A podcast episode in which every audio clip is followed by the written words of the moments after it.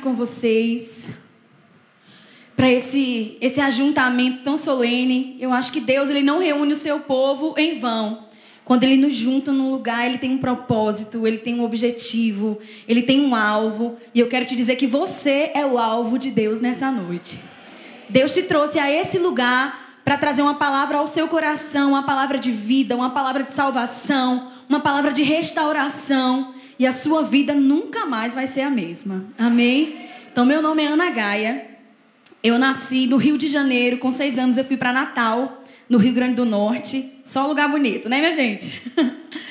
e aí, morei em Natal um tempo. Quando eu me casei, me mudei para Campina Grande, na Paraíba. E é lá que eu moro hoje.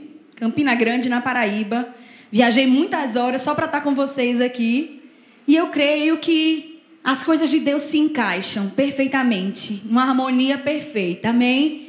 Muito obrigada pelo convite, a pastora, a Tatiana, que entrou em contato comigo. Eu me sinto realmente honrada em poder fazer parte desse congresso e poder compartilhar as coisas do reino de Deus, porque nós fazemos parte de um reino. O nosso pai é um rei. Nós somos as princesas do Senhor. Amém? Então é um privilégio, uma honra estar aqui com vocês. E nós vamos ter um tempo agora dedicado à palavra, porque é, cantar é maravilhoso, adorar é maravilhoso, se expressar é maravilhoso, mas a palavra ela tem que ter um lugar de importância na nossa vida, porque essa palavra aqui é Deus falando conosco. Amém? O que está escrito aqui para você é Deus falando contigo. Então a gente já falou muito para Deus hoje. Eu creio que Deus também fala conosco na hora do louvor e da adoração. Mas agora chegou a hora de Deus falar com a gente. E eu quero que você incline os seus ouvidos, abra o seu coração e fica receptiva para tudo aquilo que Deus tem para compartilhar. Amém? Só o tema desse congresso já é uma ministração para a nossa vida. Só de chegar aqui e se deparar com o poder de ser filha, a gente já sai ministrado. A gente podia acabar o congresso agora, vamos para casa. E eu tenho certeza que algo de Deus já foi compartilhado na sua vida, porque duas grandes verdades são reveladas aqui. Primeiro é que existe um poder.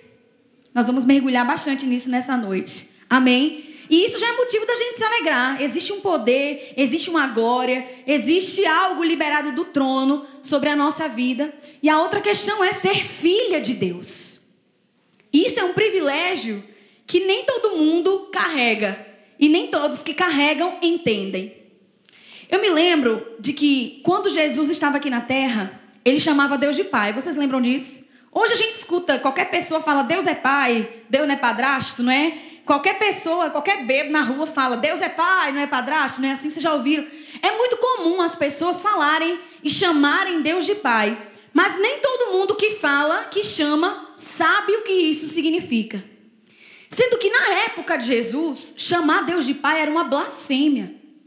Se você olhar lá em João, nós não vamos abrir, isso nem estava no meu script, mas foi algo que surgiu agora aqui no meu coração. Lá em João, no capítulo 5, a Bíblia diz que os judeus pegaram em pedras e tentaram apedrejá-lo, não só porque ele violava o sábado, mas também porque dizia que Deus era seu próprio pai, fazendo-se igual a Deus. Então os judeus não aceitavam e achavam que o fato de Jesus chamar Deus de pai era uma blasfêmia. Eles não aceitavam, por isso queriam matá-lo. E a grande revelação é: os judeus não chamavam Deus de Pai, porque entendiam o que isso significa, queriam matar Jesus. Hoje nós chamamos Deus de Pai, mas não entendemos o que isso significa. Vocês estão entendendo o que eu estou querendo falar? Os judeus não chamavam, mas entendiam. Nós chamamos, mas não entendemos. Virou uma coisa banal na nossa boca chamar Deus de Pai, sem peso, sem revelação, sem poder. Sabe? Como quem fala o nome de Jesus em vão. Para muita gente, chamar Deus de Pai se tornou uma coisa vã. Porque fala da boca para fora sem ter o conhecimento e a revelação do que isso significa. Os judeus entendiam tanto que achavam que um comedor de feijão qualquer, na cabeça deles, Jesus, não podia chamar Deus de Pai. E que isso era uma blasfêmia. Hoje todo mundo chama Deus de Pai, mas não entende o que isso significa. Nós vamos sair desse congresso entendendo o poder que é ser filha de Deus.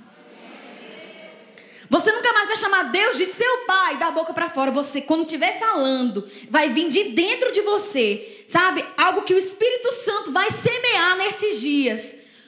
O que é ser de fato filho de Deus? O poder que isso implica, a honra que isso é, a autoridade que está investida atrás disso, o poder que está investido atrás disso.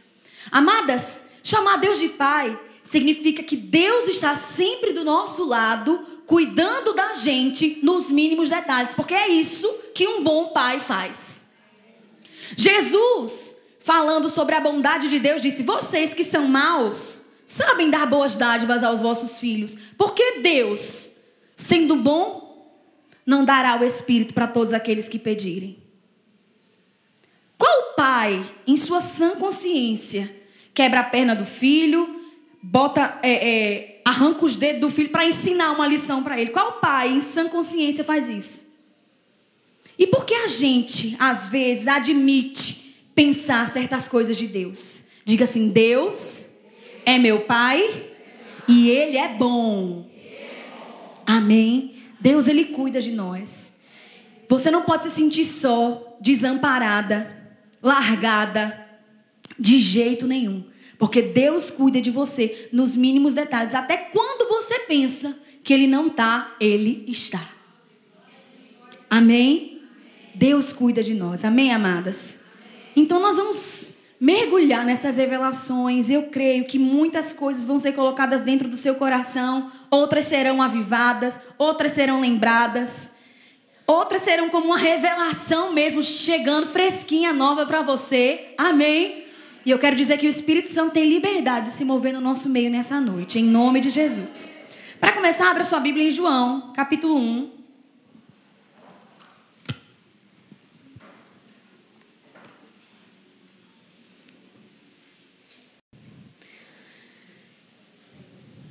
Nem precisava abrir, né? Porque está escrito aqui, mas vamos abrir a Bíblia. É muito bom abrir a Bíblia. Amém. Hoje, na, na, era moderna, a gente nem escuta mais as páginas tanto folhando, mas é bom ouvir as páginas folhando também. Amém, irmãs? É bom abrir a Bíblia. Mesmo que o pastor, a pregador, o pregador, a pregadora, peça para você abrir numa passagem que você já conhece, abra. Porque a palavra de Deus, ela se renova. Tem coisa ali que você não pegou ainda e vai pegar quando você lê. Amém? Olha aí, pega aí, fica com a dica. Em João 12, minha gente, eu estava falando e não estava abrindo, vê. João 1, 12. João 1, versículo 12. Diz assim: Mas, primeiro 11 diz assim, vamos começar no 11. Veio para os que eram seu, veio para o que era seu, e os seus não o receberam. Mas a todos quantos o receberam, o que, que acontece com esses que receberam? deu-lhes o poder de serem feitos filhos de Deus. Mas a todos quantos o receberam, deu-lhes o poder de serem feitos filhos de Deus. Eu queria que você repetisse a palavra receberam. receberam. Repita poder, poder, e filho de Deus. Vamos de novo, só para decorar. Diga re. Minha gente, vamos lá, outra chance. Diga. Mais uma vez, só para decorar. Amém. Nós vamos destacar essas três palavrinhas aqui. Tudo começa na vida de alguém porque ele recebe. A todos quantos o receberam. Essa promessa, essa bênção, está disponível para todos. Mas nem todos estão desfrutando. Por quê? Só desfruta quem recebe. Vou dar mais uma chance para vocês, tá bom? Só desfruta quem recebe. Está disponível para todo mundo, realmente. Deus amou o mundo de tal maneira, mas nem todo mundo está recebendo. Então, a porta de entrada que destrava o poder de ser filha é receber. Amém? O primeiro passo é receber. A todos quantos o receberam, receber o quê? Qualquer coisa não. Receber o Filho de Deus. Receber Jesus confessar Jesus como Senhor da sua vida. Então a salvação é a porta de entrada, de acesso para o poder para ser filha. Amém? Todo mundo tem poder para ser filho? Não. Está disponível para todo mundo? Mas quem é que tem? Quem recebe. A todos quantos o receberam. Isso aqui é importante. Amém, amadas? Porque é o primeiro passo para destravar o poder e entender o poder que existe no fato de ser filha de Deus. É receber. A Bíblia diz lá em Romanos que aquele que confessa Jesus como Senhor da sua vida, crendo no seu coração que Deus o ressuscitou dentre os mortos, é salvo. Então a salvação é a porta de entrada. Não sei se você já for em alguma loja ou mesmo no shopping, que quando você passa na porta, você recebe uma, uma descarga de vento. Já passou por isso? Uma cortina de ar que existe, né? Que é, impede que o ar gelado de dentro do ambiente se confunda com o ar quente que está do lado de fora. Então, quando as mulheres vão passar, elas até seguram o cabelo para não assanhar, porque vem aquela descarga de vento. Algo parecido, espiritualmente falando, acontece na vida daqueles que recebem. Porque no momento que a pessoa recebe Jesus como Senhor da sua vida, ela também passa pela porta. Ele mesmo diz que era a porta. E ele mesmo diz que existe uma porta e um caminho que conduz à salvação. Jesus é a porta. E no momento que a gente passa pela porta, vem uma descarga de poder sobre a nossa vida que nos transforma em filhas de Deus. E é uma transformação real. Amém? Não é faz de conta. Não é que Deus agora me considera filha. Não, eu me transformo em filha. Eu passo a ser filha. Amém? Não vou entrar nesse mérito agora, porque faz parte da pregação, não vou dar spoiler. Já já eu entro nisso. Mas você vai entender que você é uma filha legítima. Não é filha de consideração. Não é uma filha só, um ajeitado. Deus fez um ajeitado para te considerar filha e te favorecer. Não. Houve uma transformação real na sua vida, uma transformação espiritual que te deu uma nova identidade, que te deu uma nova vida, que te deu uma nova natureza e que te transformou completamente por dentro. Amém? Quando a gente passou por essa porta, não houve uma mudança externa. Eu me lembro do dia que eu me converti, dia 5 de outubro de 1996. A roupa que eu estava eu permaneci, o cabelo, a cor que estava ficou, o meu olho não mudou de cor, a minha pele não mudou de cor, as unhas não cresceram sobrenaturalmente, continua tudo igual do lado de fora. Mas eu não era mais a mesma, porque por dentro algo aconteceu. A transformação aconteceu. E essa transformação acontece no momento que você recebe. Amém? Amém. Estão comigo? Amém. Olha para sua vizinha e pergunta: Você já recebeu? E se ela disse que não, a chance dela é hoje. O seu dia chegou. O dia da sua salvação se chama hoje. Você vai sair daqui transformada em filho de Deus. Amém? Mas, se você já recebeu, a história não acaba aí. Porque é possível a gente receber algo, possuir algo, ser algo e não viver. Eu me lembro de uma história que eu li num livro, e eu conto sempre essa história nas minhas aulas, no seminário. Ah, de uma mulher que trabalhava para um homem muito rico.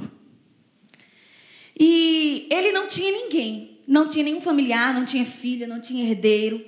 Só tinha essa mulher na vida dele que era empregada, que cuidava das coisas dele, cuidava da roupa, cuidava da casa, né, cuidava dos outros empregados.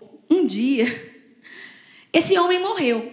Mas antes de morrer, ele já estava bem doente. Chamou essa mulher no quarto e disse assim: Olha, eu vou te dar esse papel e ele vai mudar a sua vida.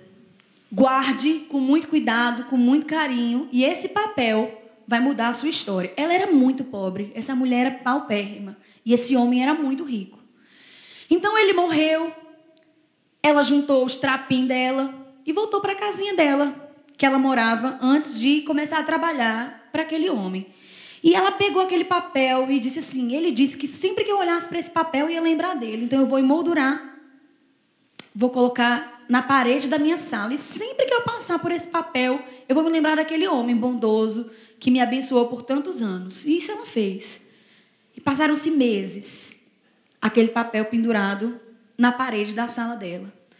Num belo dia, um homem engravatado, todo bonito, com a pasta debaixo do braço, bate na porta daquela mulher. e disse: A senhora é a fulaninha de tal? Ela disse: Sou. Trabalhava para o senhor fulano de tal? Ela disse: Sim, trabalhava. Ele te deu um papel? Aí ela disse: Deu, antes de morrer. Posso ver? E quando ele chegou diante daquele papel, era simplesmente o testamento daquele homem riquíssimo, dando para aquela mulher todos os bens que ele possuía. Calma. Aquela mulher era rica e por meses viveu na pobreza, porque ela tinha o papel, ela era uma mulher rica e milionária, mas não sabia disso. Muitas receberam poder para ser filha, receberam um papel que te dá direito legal de ser filha de Deus, mas por causa da falta de conhecimento, não tem desfrutado desse poder. Você sabia que a falta de conhecimento é o nosso maior inimigo? Não é o diabo. O diabo já está derrotado, já foi vencido. Os dias dele já estão contados. Quando Jesus estava aqui na terra, ele mesmo disse: Eu vi Satanás caindo como um raio. O príncipe desse mundo já está julgado. A sentença dele já, já foi dada. Nosso inimigo não é o diabo. O nosso maior inimigo é a ignorância, é a falta de conhecimento. E a Bíblia diz lá em Oséias: O meu povo, não é o mundo, não. O meu povo perece porque lhes falta o conhecimento. Quantas filhas que não sabem que são filhas? Quantas filhas que não entendem um poder que existe por trás de ser filha? Quantas filhas não têm desfrutado do privilégio de desfrutar da paternidade de Deus, de um Deus tão bondoso, de um Pai tão amoroso? Quantas? Amadas, nós precisamos conhecer, saber que somos filhas e principalmente saber o que isso significa para nós. Amém? A todas quantas o receberam, deu-lhes o poder de serem filhas de Deus. Diga assim: Eu sei que eu sou filha. Amém? Outra coisa interessante que eu fiz vocês repetirem, além de receberam, receberam e filho de Deus, foi a palavra. Qual foi a outra? Poder. E essa palavra poder ela é interessante. Porque na língua grega, que é a língua original do Novo Testamento, existem pelo menos duas palavras que significam poder. A língua grega é uma língua bem complexa, bem rica, cheia de peculiaridades e particularidades que não tem nada a ver com a língua portuguesa em muitos aspectos. Por exemplo, eu digo eu amo andar de bicicleta e eu digo eu amo meu marido. Eu uso a palavra amor para coisas completamente diferentes. Na língua grega já não seria assim. Porque existe uma palavra amor para amigo, existe uma palavra amor para o, o, o cônjuge, existe uma palavra amor para Deus. Existem várias palavras que significam a mesma em português. Estão entendendo o que eu estou falando? Ou está confuso? Estão entendendo? O mesmo acontece com poder. Existem pelo menos duas palavras no grego que significam poder. Uma, que é bem conhecida, é dunamis. Já ouviu falar de dunamis? Né? O poder dunamis está na Bíblia também, ele é real e ele existe. Mas existe uma outra palavra também que designa poder, que é a palavra que se encontra aqui em João, capítulo 1, versículo 12, que é a palavra exousia. Não estou querendo formar ninguém grego aqui, até porque nem eu mesma sou formada nisso. Só pesquisei um pouco mais e, e alcancei um pouco mais de conhecimento com relação a isso, mas eu mesmo não falo grego. Não sei dizer boa noite, pessoal, em grego. Não sei. Mas essa palavra exousia, ela tem designações diferentes da palavra dunamis, que é a palavra mais conhecida. Até todo mundo pensa que qualquer poder que está na Bíblia é dunamis, mas nem é. Atos 1, do 6 a 8, que Jesus disse assim: Não saiam de Jerusalém até que do alto vocês sejam revestidos de poder.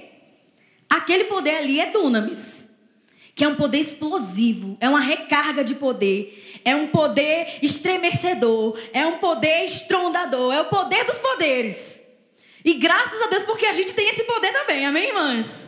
Nós recebemos o Espírito Santo e nós recebemos o poder que vem do alto.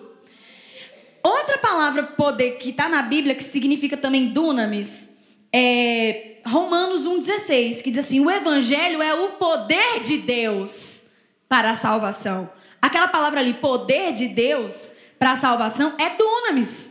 Então, essa palavra, esse evangelho que nós temos é um evangelho poderoso, explosivo, capaz de transformar e demolir toda e qualquer fortaleza que tente se levantar diante de nós.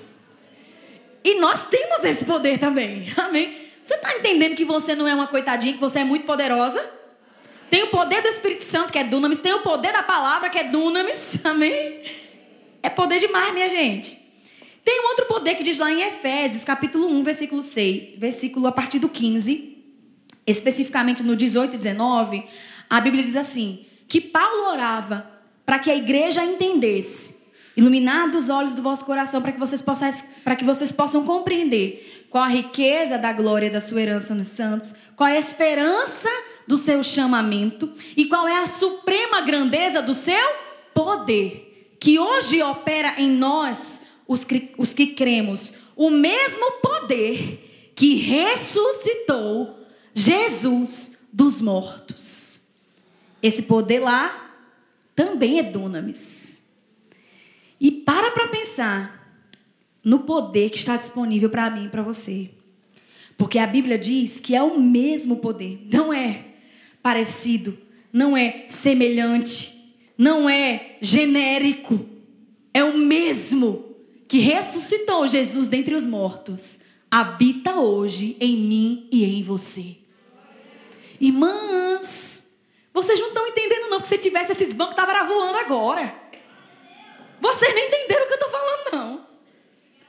Eu vou dar mais uma chance e vou repetir. O mesmo poder não é um genérico, não é um similar, não é um parecido, não é o mesmo o mesmo, o mesmo, o mesmo poder que levantou Jesus dos mortos, hoje está aí dentro de você. Por quê?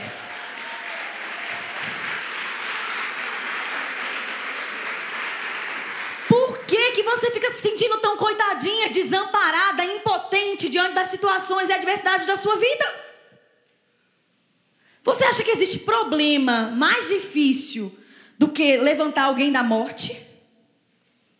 Tem gente que diz: tem jeito para tudo, menos para a morte, não é? Eu consigo dar jeito para tudo, menos para a morte. Pois esse poder dá jeito até para a morte. Esse poder que hoje mora dentro de você dá jeito até para a morte, porque ele tirou Jesus de lá. Ô irmã, opera dentro de você. Está disponível aí dentro de você. O problema é que nós carregamos uma dinamite dentro da gente e a gente não aperta o botão. Você precisa ativar a dinamite. Porque a dinamite sozinha ela não se explode.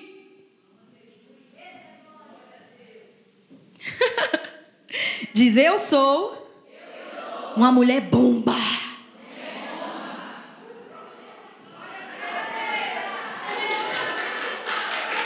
Ei! Ei! Hoje em dia, nessa época de terrorismo, se uma pessoa entra ali gritando, eu sou um homem bomba, todo mundo sai correndo com medo, não é? Por quê? Ninguém quer morrer. Você sabia que quando o inferno vê nos seus olhos que você entende e sabe que você é uma mulher bomba, ele sai correndo? Por um caminho ele vem, mas por sete ele foge. O caminho que ele vem é o caminho da obstinação, de tentar nos matar, nos roubar e nos destruir. E os sete caminhos que ele foge é o caminho mais perto dele. Ele sai caçando o primeiro que ele encontra, ele é por aqui que eu vou. Porque essa aí entende o poder que existe em ser filha de Deus. Amada, você é uma mulher bomba. Carrega um poder extraordinário dentro de você. Tá com o botão na mão, não tá apertando por quê? Por que tu não tá apertando esse botão? Falar agora bem nordestina para você me entender. Por que tu não tá apertando esse botão, criatura? é isso mesmo.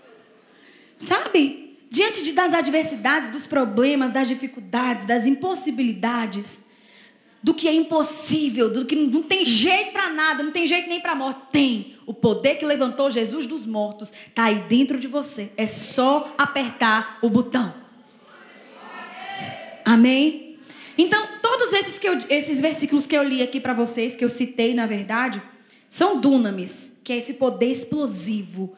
É, no mundo é um poder destruidor, mas no reino de Deus é um poder que constrói, que edifica, que levanta, que dá vida mas é uma força avassaladora, explosiva. Dunamis é daí mesmo que vem a palavra dinamite, né? Do grego. A palavra dinamite vem do grego dunamis, que significa poder. E nós temos poder, porque do alto nos, nos foi dado, nós fomos revestidas de poder. Nós temos o poder do evangelho, porque o Evangelho é o poder de Deus para a salvação. E nós temos o poder que levantou Jesus dentre os mortos, morando, habitando, residindo, permanecendo, ficando. Deu para entender que ele não vai e volta, que ele está aí? Esse poder você não recebe num culto avivado, não. Recebe aí o poder. Você... Não. Esse poder que levantou Jesus dentre os mortos já está aí dentro de você. Ele não vem e vai, vem na, na campanha de avivamento e vai embora quando você sai pelas portas. Não, é um poder que reside, é um poder que mora, é um poder que está aí o tempo inteiro, 24 horas por dia. É só você apertar o botão, já entendeu, né? Não, não vou desenhar, não, já falei. Já entendeu? Tá aí. Não é um poder que vem, que vai, é um poder que mora, que reside, que permanece. É o Espírito Santo de Deus que habita aí dentro de você. Amém? E tem, vamos voltar agora, a palavra grega, que também é poder, que é a palavra exousia, que é essa palavra que está aqui em João. Gente, eu pensei que era o resumo da minha pregação já aparecendo aqui no telão. que é essa palavra que está aqui em João 1,12. A todos quantos receberam deles o poder. Exousia não significa poder explosivo. Exousia é um poder delegado. É um poder de posição. É um poder de autoridade. Estão me entendendo? Está começando já a, levantar a cabeça que estava caída. Está começando já a estufar o peito. Está começando já a entender que você realmente carrega o rei aí na sua barriga. Porque Jesus mora dentro de você. É exatamente isso que eu quero nessa noite. Levantar sua autoestima espiritual. Eu quero que você entenda que ser filha é uma posição de autoridade. Exousia significa isso. Posição de autoridade. Amém, irmãs? Amém. Sabe, a mesma consciência que um guarda de trânsito tem de saber que com a sua própria força ele não consegue parar um caminhão, segurar com as próprias mãos, mas que usando a posição que ele ocupa e a autoridade que ele está investido, que lhe está investido, ele simplesmente apita e estende a mão e o caminhão tem que parar. Vocês estão entendendo o que eu estou falando? Então, essa posição de filha, eu até me ajeito para falar porque é exatamente isso. É uma posição de honra. Ah, mas eu não mereço. Sou tão coitadinha. Sou tão desobediente, sou tão a ovelha negra da família. Eu quero te dizer, independente das suas falhas, dos seus erros, de como você está vivendo agora, se você recebeu Jesus como Senhor da sua vida, você é filha. E tem que viver à altura dessa posição. Você precisa entender que ser filho de Deus não é qualquer coisa, mas é um poder delegado. É uma autoridade. É uma honra ser filha de Deus. Amém? Amém. Tu já está se sentindo? Já está? Já está se sentindo? É para se sentir mesmo. Porque você é filha. Diga, eu sou filha. E não é filha de qualquer pai, de um, de um pai doido que vive fazendo besteira por aí, não. É filha de Deus. Você é filha de Deus. Amém? Então, essa é a sua posição. Exousia é uma autoridade, é um poder inerente a uma posição que alguém ocupa. Quantos aqui sabem que se uma pessoa, mesmo tendo nascido numa família real, decide viver como um plebeu, ele, mesmo sendo da realeza, ele não vai desfrutar dos benefícios de ser da realeza. A gente já viu em vários filmes, né? Acho que é Um Príncipe em Nova York, não é? Que o, o cara era príncipe. É, mostra as cenas no início do filme, as mulheres jogando pétalas de rosa para ele poder passar. Mas ele cansou dessa vida e ele quis trabalhar como garçom num barzinho, num, num barzinho em Nova York. E aí ele tem que ralar para ter o próprio dinheiro, trabalha não sei quantas horas por dia, mesmo sendo da realeza. E mesmo sendo um filme, uma história, uma ficção, nos mostra uma verdade. Que se a pessoa ela quiser, ela não desfruta do benefício de uma posição. O que eu quero que você entenda é que existe um benefício em ocupar a posição de filha de Deus. Mas se você quiser, você não vai desfrutar. Só se você quiser. Ou, melhor, se você não quiser. Estão entendendo o que eu estou falando? Você precisa querer e decidir desfrutar dos benefícios dessa posição. Amém? Eu queria que você abrisse a sua Bíblia em Romanos, no capítulo 8. Romanos 8,14 diz: Pois todos quantos são guiados pelo Espírito de Deus, estes são filhos de Deus. Lembra que eu te falei dos privilégios de ocupar essa posição? Porque, pelo simples fato de você ser filha de Deus, uma série de coisas vão te seguir por causa dessa posição. E a primeira delas que eu quero mostrar aqui para vocês é o privilégio de ser guiada pelo Espírito de Deus. Queridas, ser guiada pelo Espírito é uma das melhores coisas que existem nessa vida. Amém? Quantos danos, quantos prejuízos seriam evitados se a gente parasse para ouvir aquela voz que fala dentro de nós? Sabe, seríamos livres de muitos tropeços, de tragédias, de traumas. Porque o Espírito Santo sempre vai nos guiar, nos conduzir em triunfo, como fala a palavra de Deus. Amém? Então, todos os que são filhos de Deus são guiados pelo Espírito de Deus, ou todos os que são guiados pelo Espírito de Deus, estes são filhos de Deus. Infelizmente, eu não posso pregar a Bíblia toda numa noite só, porque existiria uma, duas, três, quatro, cinco mensagens só sobre o fato do que é ser guiada pelo Espírito, de como ser guiada pelo Espírito, de como estar sensível para ouvir a voz do Espírito Santo de Deus. Amém? Infelizmente, não dá para pregar a Bíblia toda numa noite só. Agora eu vou fazer igual meu marido faz. Mas se você quiser ouvir ministrações sobre isso, você pode acessar o nosso site. Lá tem ministrações minhas sobre ser guiado pelo Espírito. É o nome do meu esposo, que é o nome do nosso ministério, natanrufino.com.br. Se você não tomou nota, quiser perguntar no final, estou à disposição, você pode me consultar. Lá eu tenho ministrações sobre isso, sobre o, como ser guiada, como ouvir seu coração, como ouvir a voz do Espírito Santo de Deus o que significa ser guiado, o que é ser guiado, em, em que aspectos da minha vida eu posso ser guiado pelo Espírito. E eu quero te dizer, em todos. Amém? Em tudo. Em tudo, o Espírito Santo tem uma opinião traduzida, impressa dentro do seu coração.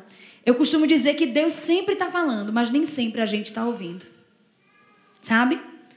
Que Deus é como um transmissor e nós somos como rádios que se estivermos na frequência correta, a gente vai conseguir ouvir a estação de Deus. Não sei se você sabe, mas o locutor ele não para de falar quando você muda a frequência. Quando você está na 92 FM e passa para 93 FM, o locutor ele não se cala não. Lá no programa de rádio ele continua falando. Mas porque eu mudei a frequência, eu parei de ouvir. Estão me entendendo? Deus está sempre falando. Mas se a gente não está na frequência certa, a gente não vai ouvir. Amém? Deus está sempre falando. E eu pergunto: a gente está sempre ouvindo?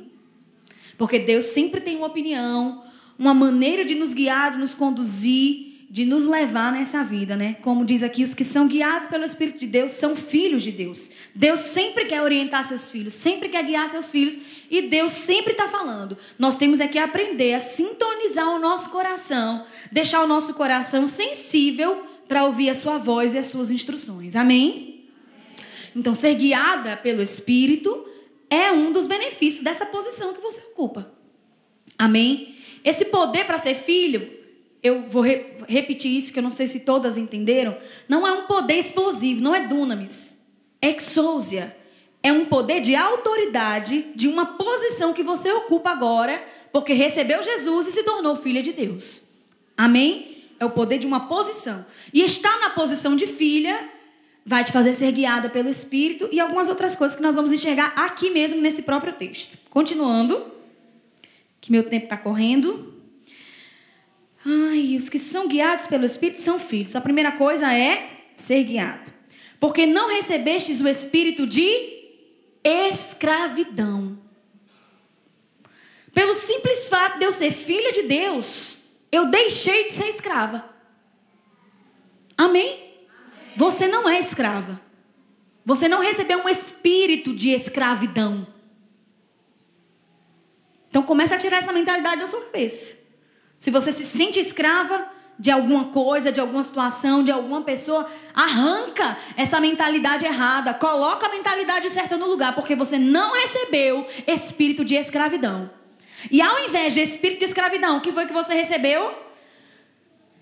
Você não recebeu espírito de escravidão para viver outra vez atemorizados. Porque o escravo, ele vive com medo. Medo de tudo, medo de todos. Tô, o que eu estou fazendo é certo. Às vezes o que ele está fazendo é certo. Mas porque o Senhor dele não quer, ele está errado. Então ele vive atemorizado. E você sabia que tem muitos crentes que são dominados, escravos do medo? Você não recebeu esse espírito. O espírito que você recebeu é outro. Amém? Você não recebeu o espírito de escravidão, mas você recebeu o espírito de adoção. Meu Deus, será que eu vou conseguir falar tudo que está aqui? Que aqui tem muita coisa. Primeiro, com relação a essa questão do paralelo entre escravidão e adoção de filho, né? Então, escravo e filho. Ele diz assim: não recebeu o espírito de escravidão, mas o de adoção que clama Abba Pai.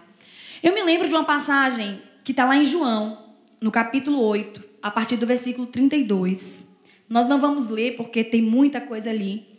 Mas para resumir, Jesus disse assim: E conhecereis a verdade, e a verdade vos libertará.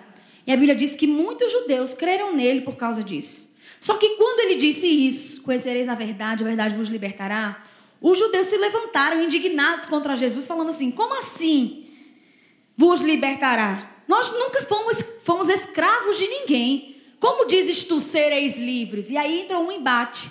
Jesus falando sobre uma escravidão espiritual e eles entendendo a superioridade do povo judeu por, pelo simples fato de eles serem filhos de Abraão. E aí nunca foram escravos de ninguém, porque o judeu é o povo santo, é o povo eleito, é o povo escolhido, né? Todas aquelas coisas. E eles não aceitaram o que Jesus estava falando, sendo que Jesus estava falando acerca de um aspecto espiritual.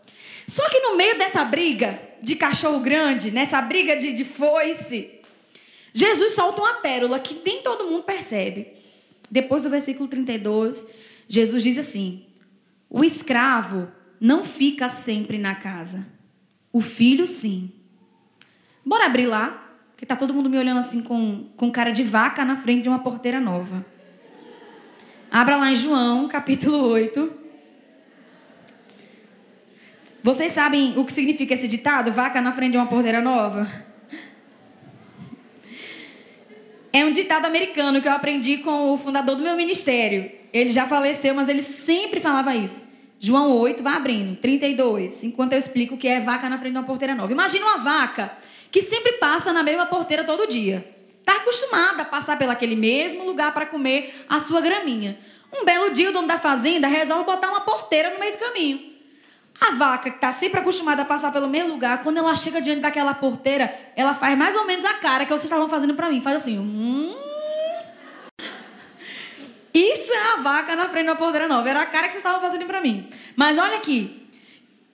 Não vamos ler o 32, né? Porque já falei, já é nosso Pai, Jesus nos replicou, nós somos bastardos, incapazes, homicida. É, antes disso.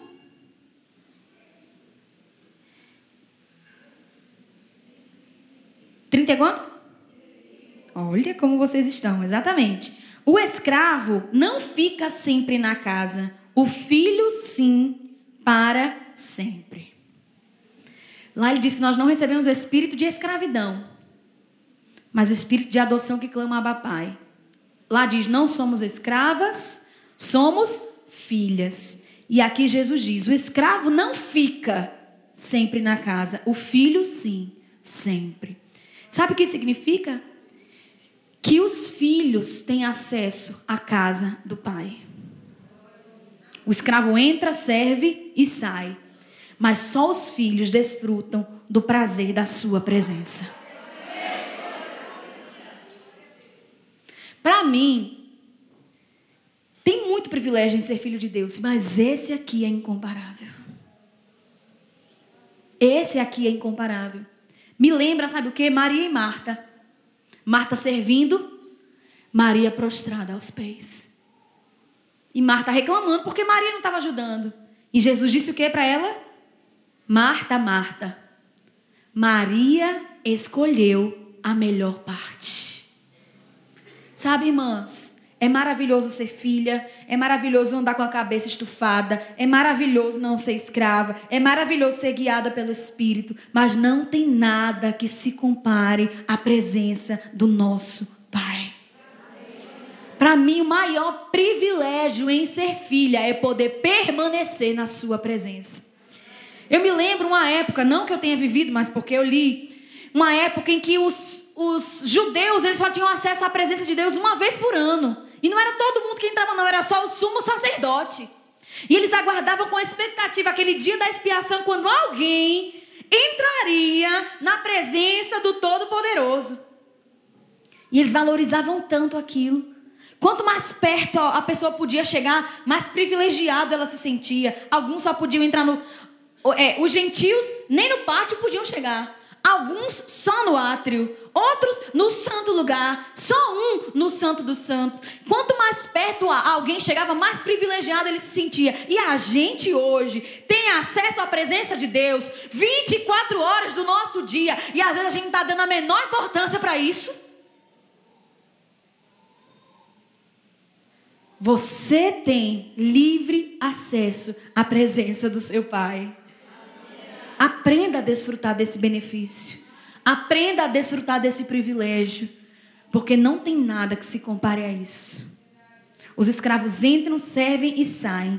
Mas os filhos permanecem na casa para sempre. É bom demais ser filho de Deus, é não, gente? É maravilhoso ser filho de Deus. Nós precisamos despertar, oh queridas. Como é maravilhoso. Não levantar a mão mecanicamente. Não abrir a nossa voz e cantar só porque o ministro de louvor está pedindo. Mas fazer com gratidão, com devoção, com intensidade. Amém? Amém? E alguém poderia me dizer: Ah, eu não gosto de adorar na igreja, as músicas eu não gosto, o ritmo eu não gosto, a voz da cantora eu não gosto. Se você não adora Deus na igreja, que o ambiente é propício e favorável, eu tenho lá as minhas dúvidas se você faz isso na sua casa. Amém? Então aproveita quando você está na igreja. Aproveita quando tem um grupo de música te conduzindo. Aproveita quando tem uma ministra ungida aqui, se esforçando para te levar a levantar as mãos, a adorar, a se prostrar, a se render. E faz. Porque esse é o maior benefício em ser filha de Deus, é poder permanecer na presença dele. Amém?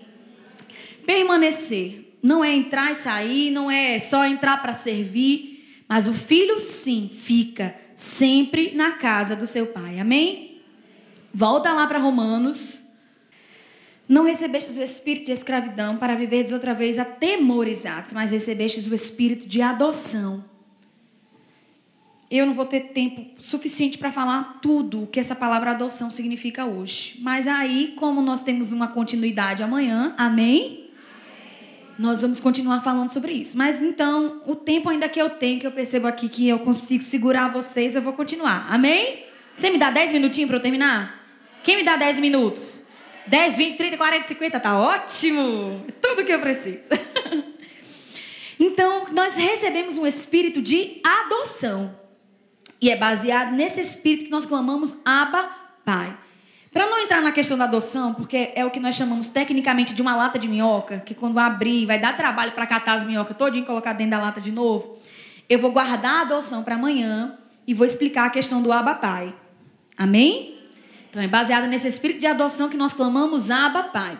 Abba Pai não é uma expressão espiritual diferente que quando você chama Deus de Pai, ele se arre que quando você chama Deus de Abba, ele se arrepia. Tem gente que, que espiritualiza essa expressão Abba Pai. Estão me entendendo? Como se fosse algo especial. Não, quando eu chamo Deus de Abba, ele se arrepia todinho, é diferente, ele se emociona. Não. A questão aqui é porque Paulo lidava muito com o conflito que existia entre judeus e gentios.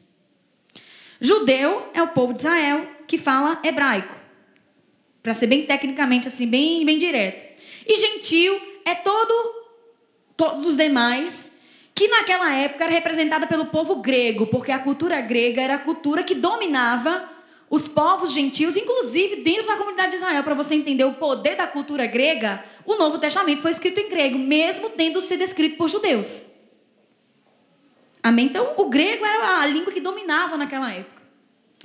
Só que existia um conflito muito grande entre os judeus e os gregos. Se você estudar a epístola de Gálatas, você vai entender bem o que eu estou falando, porque nessa epístola, Paulo ele fica combatendo os judaizantes que tentavam é, transformar os gentios em judeus. Ele estava falando: não, não é a vontade de Deus que isso aconteça.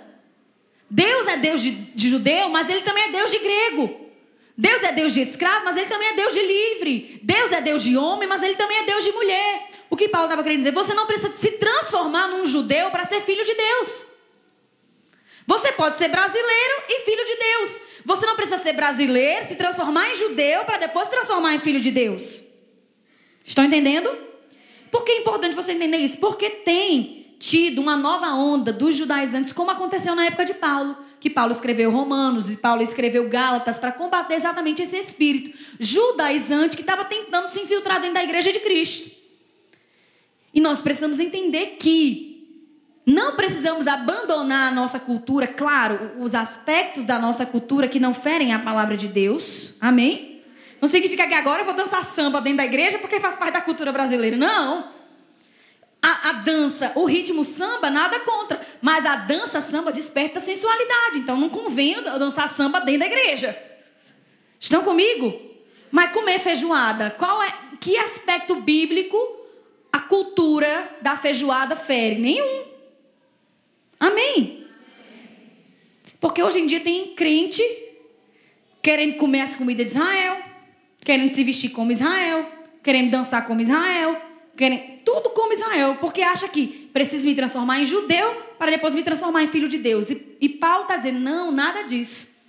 E essa expressão Abba Pai, que é usada aqui em Romanos, que é usada também lá em Gálatas, significa somente que tanto, porque a Bíblia, como foi escrita em grego, né?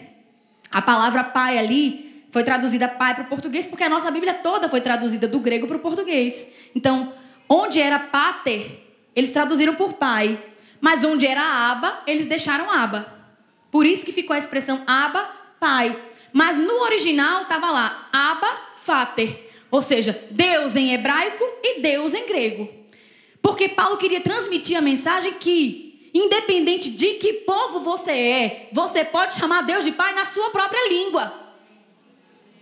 Você não precisa se transformar em judeu e chamar Deus de Aba. Não. Amém.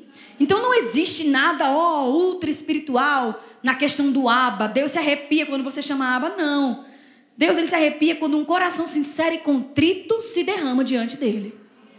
Porque um coração sincero e contrito ele não despreza.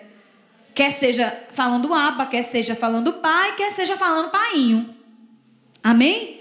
Então, essa questão aqui desse espírito de adoção que clama aba, pai, é dizendo que tanto judeu que fala aba, como grego que fala pater, como brasileiro que fala pai, recebeu um espírito de adoção que chama Deus de pai na sua própria língua.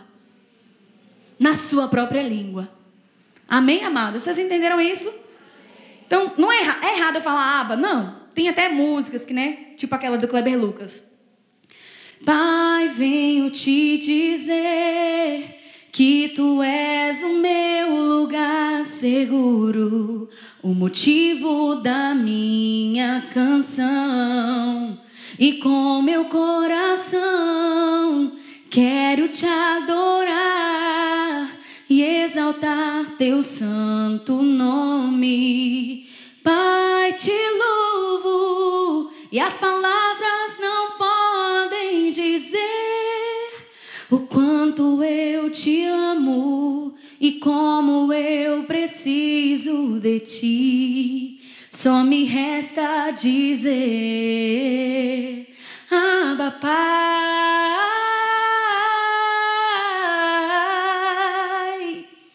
Abba Pai. Tem uma de Laura Salgueiros que fala Abba também, nem? Abba, eu pertenço a ti. Tem problema falar Abba para Deus? Não tem. Mas não significa que ele vai se arrepiar mais porque eu estou falando Abba. Amém, amadas? Deus, ele só quer um coração sincero e contrito. E esse, se você fala aba, se você fala pai, se você fala painho, se você. Tem algum jeito mineiro de chamar pai? Paizinho, papai. Independente de como você chama, Deus está mais interessado no seu coração. Porque honrar com os lábios é muito fácil. Tem muita gente falando aba, aba, aba, aba, aba, e honrando Deus como pai, nada. Amém? Entenderam isso ou você estava conversando com a pessoa do lado e não entendeu? Tem muita gente dizendo aba, aba, aba, aba, aba e honrando Deus como Pai, nada. Amém? Então, só desmistificando. Não é errado, mas também não é uma coisa ultra, mega, power, espiritual, que agora eu vou. Não falo mais pai, só falo aba. Não, não precisa disso. A mensagem aqui é que tanto judeu como grego recebeu o Espírito de adoção que vai ficar para amanhã, ok? Você vai entender direitinho o que é adoção. Só uma coisa, não saia daqui pensando que você é filha adotiva. Você é filha legítima. Amém? Vocês foram abençoadas? Diga assim: eu sou filha. Eu ocupo a posição de filha.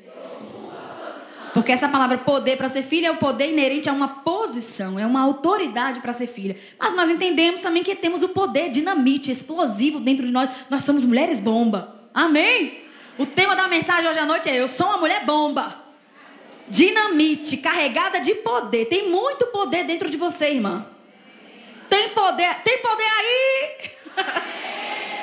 tem muito poder aí dentro de você. Amém? Anda com o botão na mão em qualquer momento. Pff, explode. Explode porque você é uma mulher carregada de poder. E o bom é que a gente explode, mas não é explodir de raiva, né, de xingamento, nada disso. É um poder explosivo, divino, é o dunamis de Deus, capaz de transformar as situações e as pessoas ao nosso redor. Amém? Diga assim: Eu sou filha de Deus. Amém? Vocês foram abençoadas? mais ainda na prática dessa palavra você vai ser. Amém? Muito obrigada pelo carinho, pela atenção e até amanhã, em nome de Jesus.